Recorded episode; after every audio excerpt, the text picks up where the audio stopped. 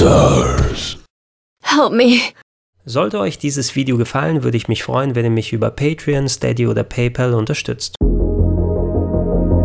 Tja, jetzt ist die Katze aus dem Sack. Das Remake von Resident Evil 3 kommt in Verbund mit Resident Evil Resistance als Multiplayer-Online-Komponente am 3. April 2020 offiziell heraus.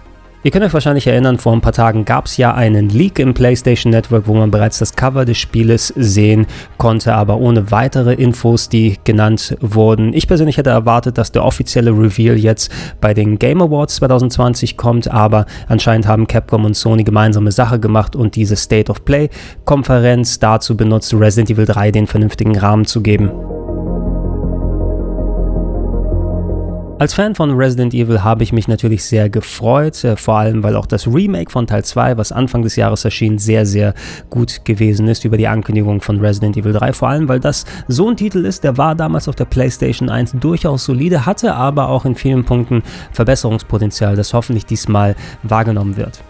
An sich war Resident Evil 3 damals Ende der 90er eigentlich eine solide Fortführung von Resident Evil 2, hat viele Ideen aufgenommen, die der Titel ins Spiel gebracht hat. Leider nicht mehr diese Aufteilung zwischen zwei verschiedenen Charakteren mit unterschiedlichen Abenteuern und Discs. Es gab immer noch zwei spielbare Charaktere, Jill Valentine, eine der Überlebenden aus Teil 1 und Carlos Oliveira, ein Umbrella-Soldat, mit dem man gemeinsame Sache macht, aber deren Parts sind linear im Spiel aufgebaut. Es gibt weiterhin die äh, Fluchtkomponente in Teil 2 war es ja Mr. X, der einem ab der zweiten Hälfte verfolgt hat, das auch im Remake dementsprechend wirklich dramatisch umgesetzt wurde. In Teil 3 hat man eben diese ständige Gefahr durch Nemesis, einen großen Tyrant, der einen an den unerwartetsten Stellen auflauert und äh, immer seinen ikonischen Satz gesagt hat, wenn man gerade noch an ihm vorbeigeschlüpft ist, nämlich Stars.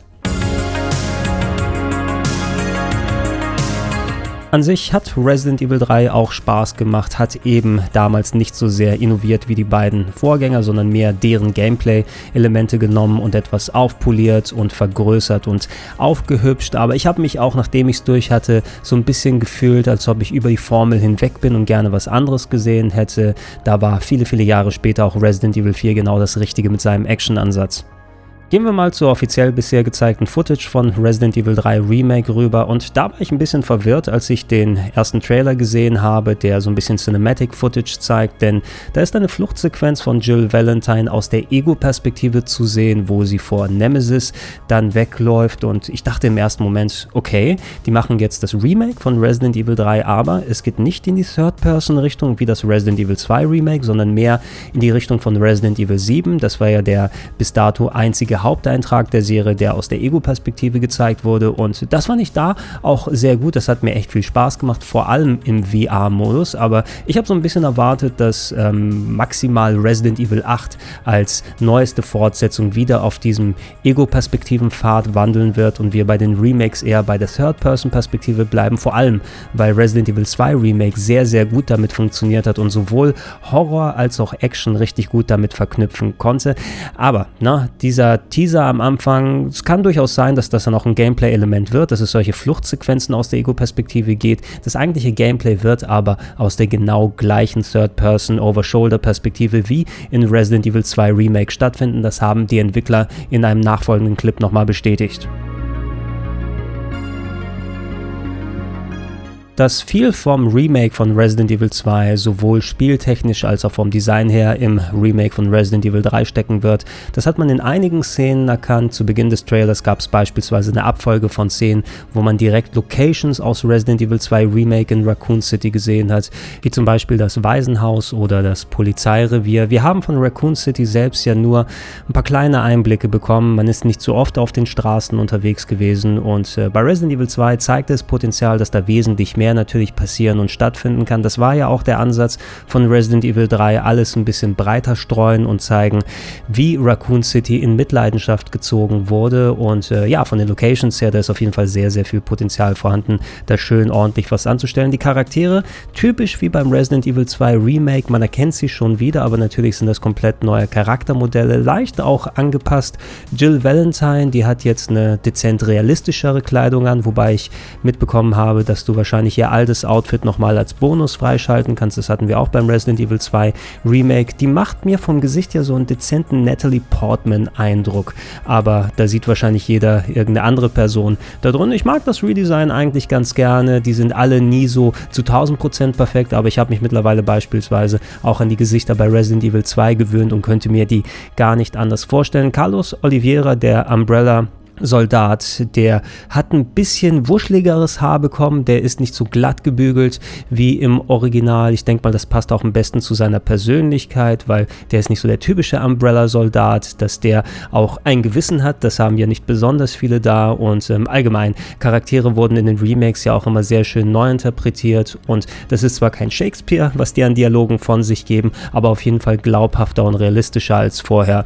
Ich meine im Trailer auch erkannt zu haben, andere Personen wie Mikhail, einen weiteren Umbrella-Soldaten. Nikolai müsste dabei gewesen sein. Brad Wickers, der ist ja auch da herumgelaufen. Der Hubschrauberpilot aus der ähm, Resident Evil-Serie, aus dem Stars-Team, der hier nochmal einen kleinen Auftritt hatte, bevor er verzombiet. Wird sehr interessant zu sehen, wie die Story dann nochmal verwoben wird und alles zusammengenommen wird. Und ähm, das einzige Design, wo ich noch sagen würde, da muss ich mich ein bisschen dran gewöhnen, ist Nemesis selber. Das war ja der große, imposante, bullige Tyrant, der einen verfolgt erzeugt hat. Und keine Ahnung, ist es äh, das Gesicht oder so, dass sein Kopf wirkt, als ob man ihn ein bisschen lang gezogen hat? Es ist ja sehr, dieses sehr ikonische Gesichtsdesign mit dem ähm, riesigen Mund, wo die Zähne und das Zahnfleisch zu sehen sind.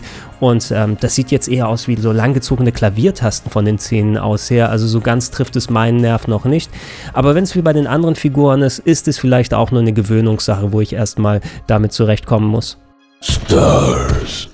Kurz ein paar Worte auch zu Resident Evil Resistance. Da gab es ja vor einiger Zeit die Closed Beta, an der ich leider nicht teilnehmen konnte. Ich bin auch nicht so groß der Multiplayer-Fan, wobei mir dieses Konzept hier vier Charaktere, die unterwegs sind, so ein bisschen Left 4 Dead-Style, aber gemischt mit Dungeon Keeper, dass eine zusätzliche Person das Mastermind eines Kerkers spielen kann und dort Gegner und Fallen platziert, äh, um die anderen ähm, ja in die Falle tappen zu lassen. Das finde ich als Konzept sehr interessant und hätte eigentlich erwartet, dass es so ein Begleitspiel ist, was nochmal separat was kosten wird, aber es wird hier zum Release von Resident Evil 3 kostenlos beigepackt. Ähm, heißt natürlich nicht, dass eventuell später mal von Capcom die Hand aufgehalten wird für irgendwelche Items oder DLCs, die man dafür berappen muss. Aber zumindest, wenn es daneben for free dabei ist, ich werde es äh, gegebenenfalls ausprobieren. Und es ist eine coole Sache, dass man den Fans nochmal ein bisschen was mehr dazu gibt. Das originale Resident Evil 3, das hatte ja auch so einen Bonus-Game-Mode, der später äh, ja quasi zu einem eigenen Spiel geworden ist. Ähm, das war dieser Survival-Mode, äh, wo man äh, Gegner besiegt hat und die dann Punkte ergeben haben. Und äh, das äh, waren dann später ja nicht nur eigene Games, sondern das findet sich in fast jedem anderen Resident Evil wieder. Vielleicht fehlt diese Komponente diesmal, da man ja Resistance hat, um äh, dementsprechend online sich auszutoben. Aber das werden wir auch sehen, aller spätestens am 3. April, wenn die Games rauskommen werden.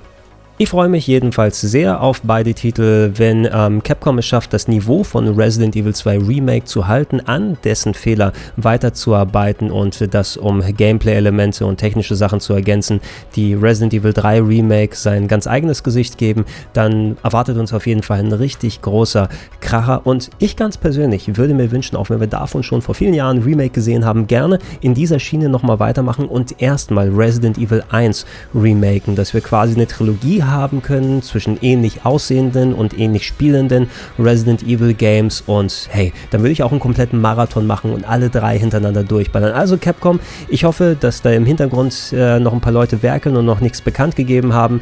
Im nächsten Jahr gerne für PS5 oder Xbox Scarlet, da nehme ich ein Resident Evil 1 Remake im Paket mit den beiden anderen. Gerne her damit.